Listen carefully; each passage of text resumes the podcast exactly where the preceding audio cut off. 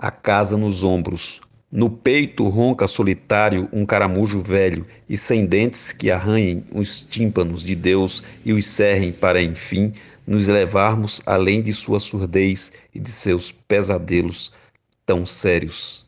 Betty Bright